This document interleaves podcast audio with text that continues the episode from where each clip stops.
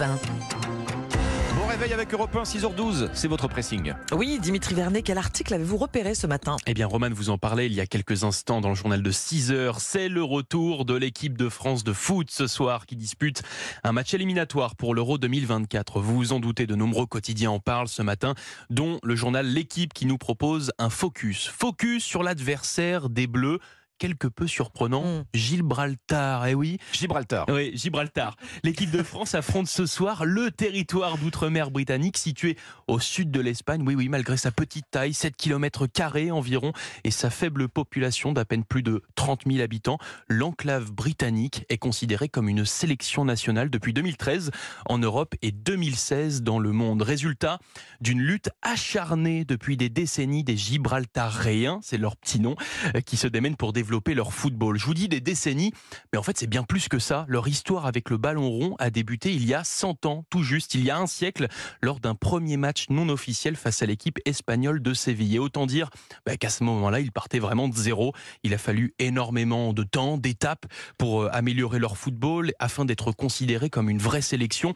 Et même si tout n'est pas au point à l'heure actuelle, hein, il existe malgré tout un championnat national avec 11 clubs qui jouent tous sur la même pelouse. Et oui, puisqu'il n'y a qu'un stade à Gibraltar, Eh oui. Victoria Stadium, un stade non homologué par les grandes instances du football. C'est pour cela que le match face à l'équipe de France ce soir est délocalisé au Portugal.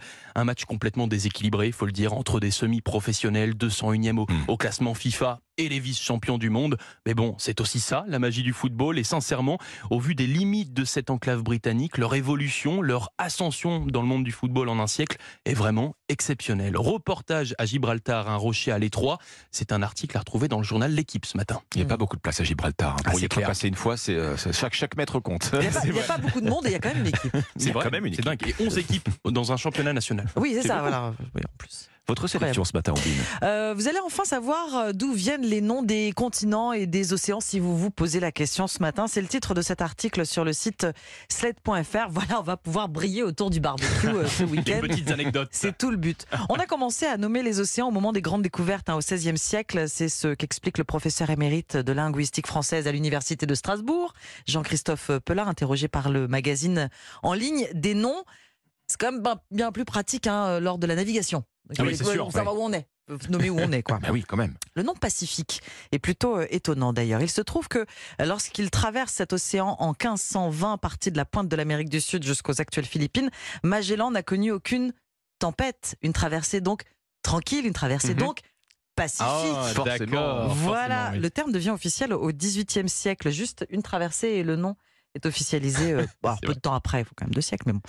Plus classique, l'océan Indien vient simplement au p- du pays qui l'entoure, l'Inde. La géographie, donc pour baptiser des océans, il y a la mythologie aussi. Océan vient d'ailleurs du grec Okeanos, désignant le dieu de la mer. Et l'Atlantique, à votre avis, c'est tiré du titan Atlas. Mm. Voilà, on Ah va oui, aller oui. chercher bien loin. Enfin, pour l'Arctique et l'Antarctique, alors là, il faut lever les yeux au ciel. Leur petit nom vient des étoiles. Écoutez bien, la petite et la grande ours sont le nom d'une constellation dans laquelle se trouve l'étoile polaire. L'étoile Mhm. polaire qui désigne le nord, ours en grec, ça veut dire c'est Arctos.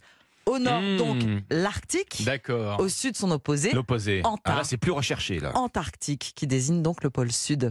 Bon, on- Ça vient de la grande ours. moi, je suis, prêt à- je suis prêt pour le barbecue. Voilà. L'article revient aussi sur les origines des noms des continents. On en aurait pour une heure. Donc je vous invite à vous rendre sur le site slet.fr.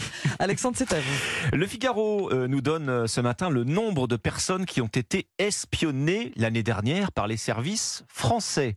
21 000, 21 000, euh, ce qui fait dire au Figaro d'ailleurs que l'idée d'une surveillance généralisée des Français relève toujours du fantasme. Alors 21 000, de fait, c'est un chiffre en baisse. hein. c'est un document de 150 pages euh, qui nous le dit. Dernier rapport de la Commission nationale de contrôle des techniques de renseignement. Alors il nous dit tout ce qui peut être dit. En gros, il ne nous dit pas tout. Oui. Ah. Secret défense, oui, évidemment. Ce qu'on apprend en tout cas, c'est que deux tiers des surveillances consistent à pêcher des métadonnées sur les cibles. Qu'est-ce que vous faites, qui vous voyez, où et comment, etc.